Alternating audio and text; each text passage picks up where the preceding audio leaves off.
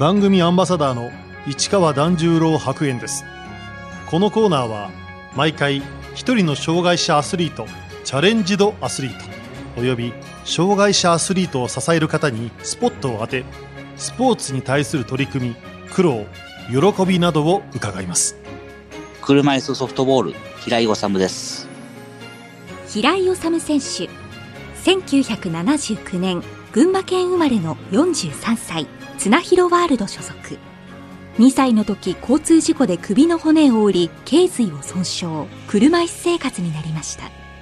その後車椅子ラグビーなどに取り組み2017年からは車椅子ソフトボールにも挑戦。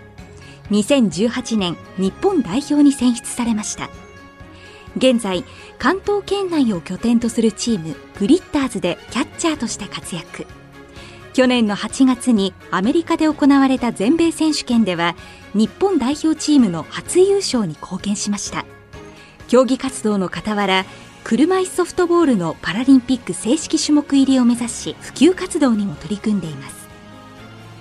平井選手は幼い頃に頸髄を損傷したため体を自由に動かせる部分はごくわずかしかありません。今、私の体を動かせる範囲は、胸から上になります。右の方が握力が、えっ、ー、と、ほぼゼロに近い状態でして、左は、えっ、ー、と、握力は10かないかぐらいですか。右手はほぼ握力はないので、ボールを握ることもできないですね。もちろん投げたりもちょっとできないですね、右手だと。2歳の時に交通事故にあったので、その時の記憶はないですね。気がついて物心ついた時にはもう車椅子の生活をしていたっていうあの状況です。その後、平井選手は車椅子スポーツを始めます。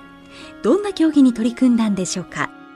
大学生の時に車椅子ツインバスケットボールっていう競技に出会って、それを始めたのがきっかけです。車椅子バスケットボールっていうのは、その普通のバスケットにちょっと障害が重くて、まあ入れない人たちがあの、やるスポーツなんですけども、えっ、ー、と、通常のバスケットボールの他に、えー、1.2メートルの低いゴールがもう1個設置されていて、で、まあ、ゴールが2つあるというところから、まあ、ツインバスケットボールっていうような、あの、名前がついたんですけども、私たちのように障害が重くても、バスケットボールをできるように、その、日本独自に、あの、開発されたスポーツです。それまでスポーツ経験はなかったという平井選手。初めて体を動かし感じたことは？今までスポーツやる前ってなんか、スポーツって辛いだとか、もう苦しいだとか、そういう印象しかなかったんですけども、実際自分がスポーツをやってみて思ったことは、まあ、確かに苦しいとか、そういう気持ちはあったんですけども、それ以上になんかその、達成感があるというか、できないことができるようになった、その喜びっていうんですかね、そういうのがすごい、もうスッキリするっていうんですかね、そういう気持ちになれたことですかね。そんな中、車椅子ソフトボールに出会ったきっかけは？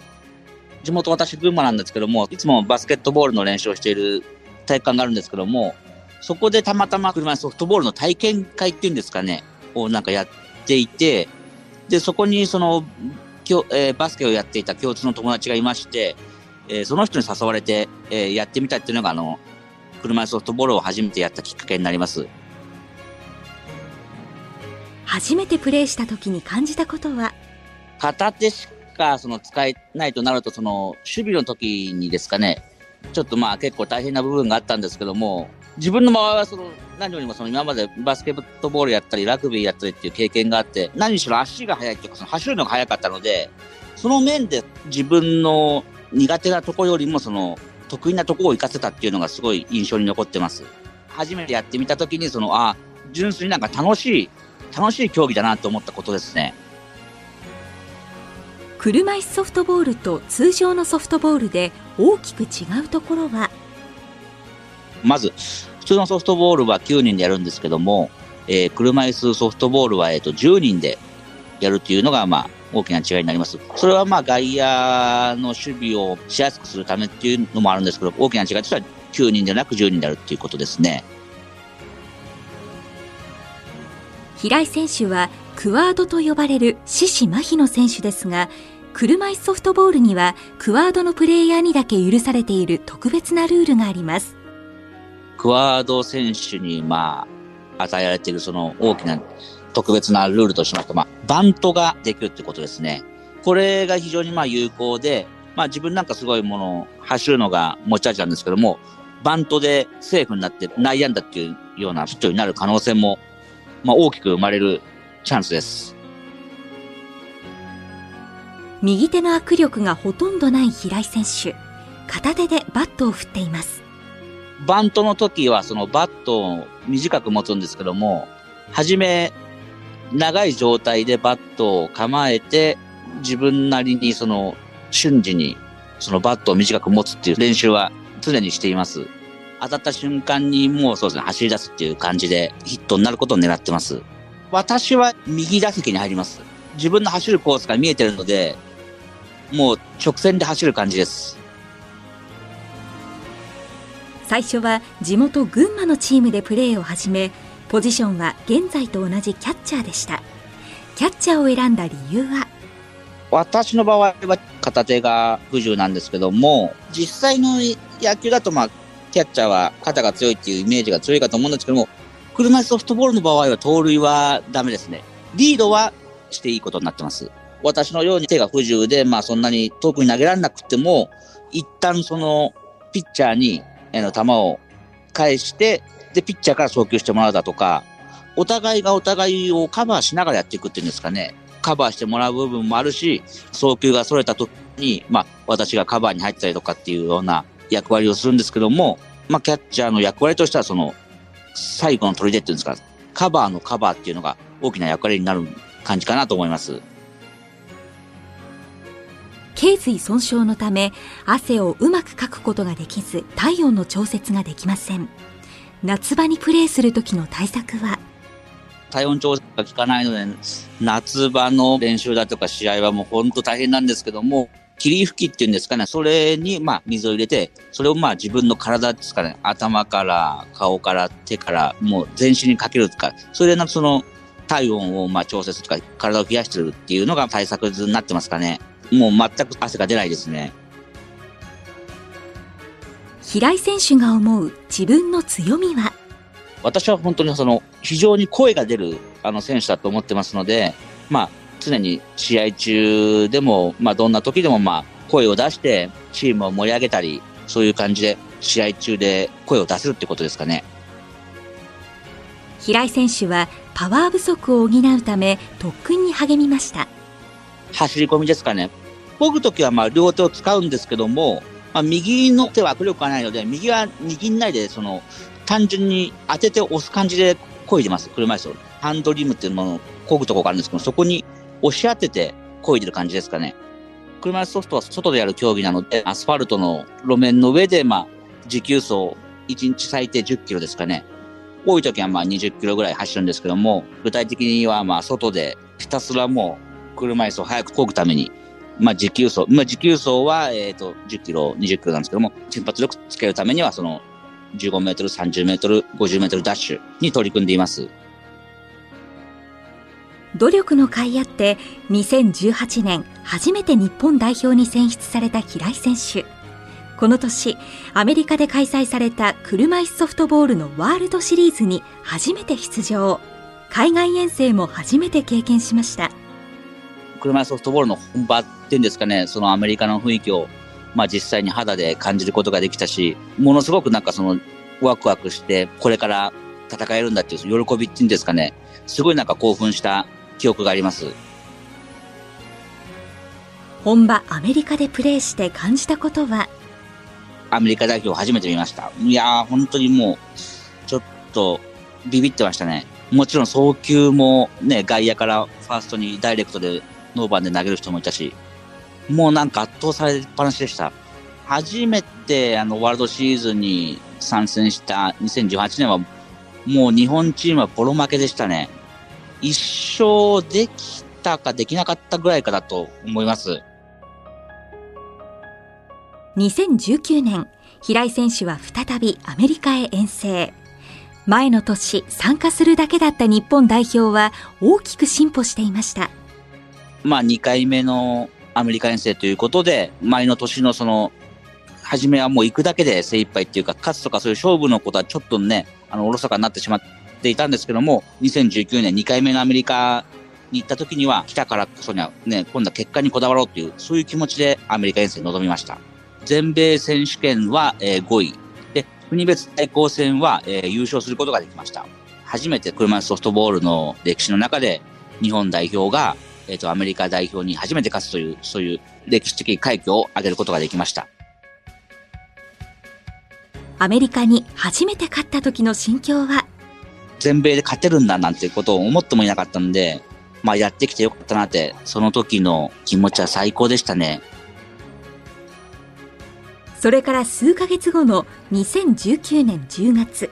今度は日本にアメリカ代表を招いて、東京国際車椅子ソフトボール大会が行われました。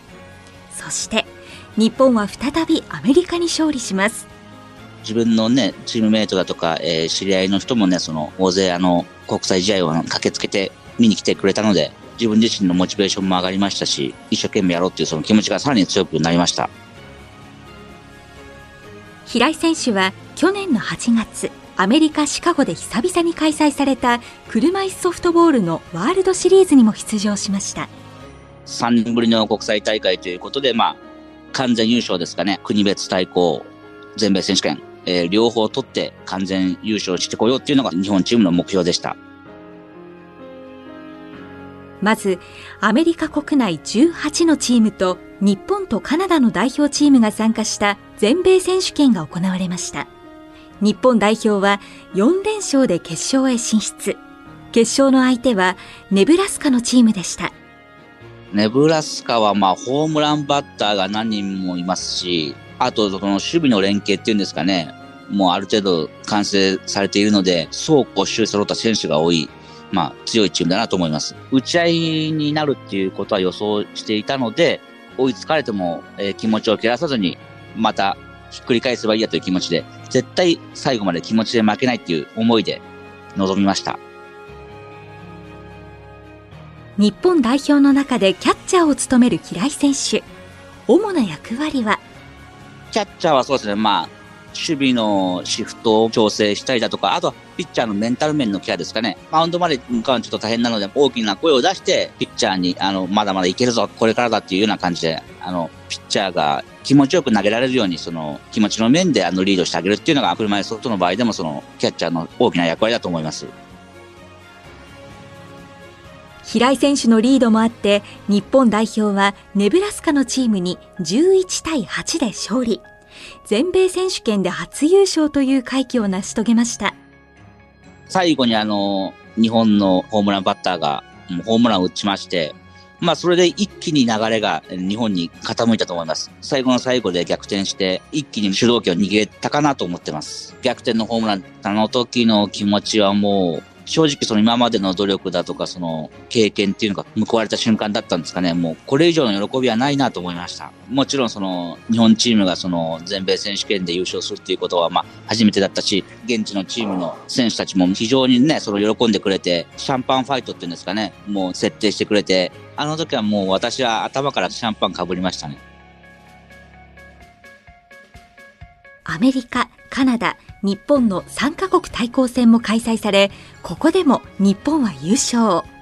ワールドシリーズ完全制覇を達成しました。カナダがちょっと直前になって、あの、辞退してしまったんですけども、いきなり日本とアメリカの決勝っていう形でやりまして、まあそこでもあの、勝つことができました。日本チームが一丸となって絶対に勝つんだっていう、そういう気持ちですかね。が一つになった結果だと思います。この大会で平井選手はスポーツマンシップアワードを受賞しました。まあ、明るく元気に、まあ、はつらつとプレーした選手に与えられる賞なのかなとは感じてるんですけども、とにかく私はみんなが楽しくね、気分よく戦えることがベストだと思ってますので、安全に配慮しながら、もう楽しくプレーすることに心がけました。平井選手には、競技人生の上で思い出に残る一曲があります。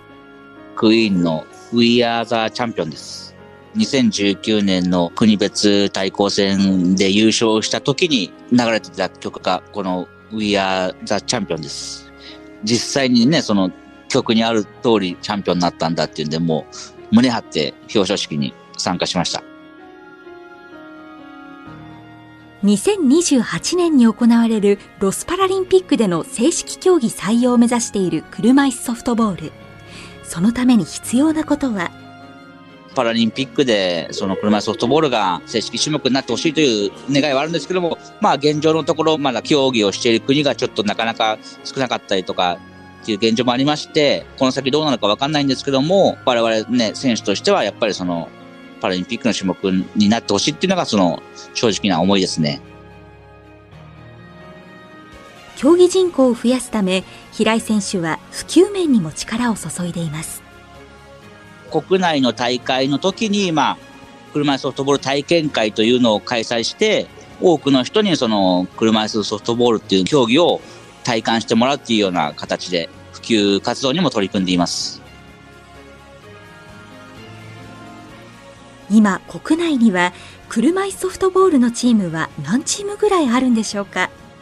今、車ソフトボールは、えっと、全国に約20チームぐらいあります。日本一を決める日本選手権大会が、えっ、と、毎年7月ですかね、に北海道で開催されています。我々グリッターズは今まで去年、一昨年と日本選手権を優勝しまして、えー、現在2連覇中なんですけども、えー、今年も必ず、えー、優勝して3連覇達成したいと思います。夏には再びアメリカとの戦いが待っています。今年の夏もワールドシリーズが、えーと、アメリカで開催されます。昨年優勝したっていうことがまぐれじゃないっていうことをね、証明するためにも、また今年アメリカの地で完全優勝して、これが本当日本の実力だっていうことを示していきたいと思います。平井選手にアスリートとしてこれからの目標を伺いました。自分のようなね、障害を持った子供たちが夢や希望を持ってもらえるような、その目標にしてもらえるようなスポーツ選手になっていきたいなと思います。平井選手にとって車椅子ソフトボールの魅力とは？障害があってもなくても性別とかそういうのも関係なく楽しむことができるスポーツなので、そしてそれがね、世界につながるっていう可能性もあるので、本当私にとって車椅ソフトボールはその自分の可能性を広げてくれた競技だと思っております。国内のルールでは健常者も一緒にあの競技を行うことができます。これから車椅ソフトボールを始めてみたいという人は国内に登録しているチームがいくつかあるので問い合わせをして、まあ練習してる時だとか、あと大会ですかね、を見に行って、まあ体験会とかもありますので参加していただけたらと思います。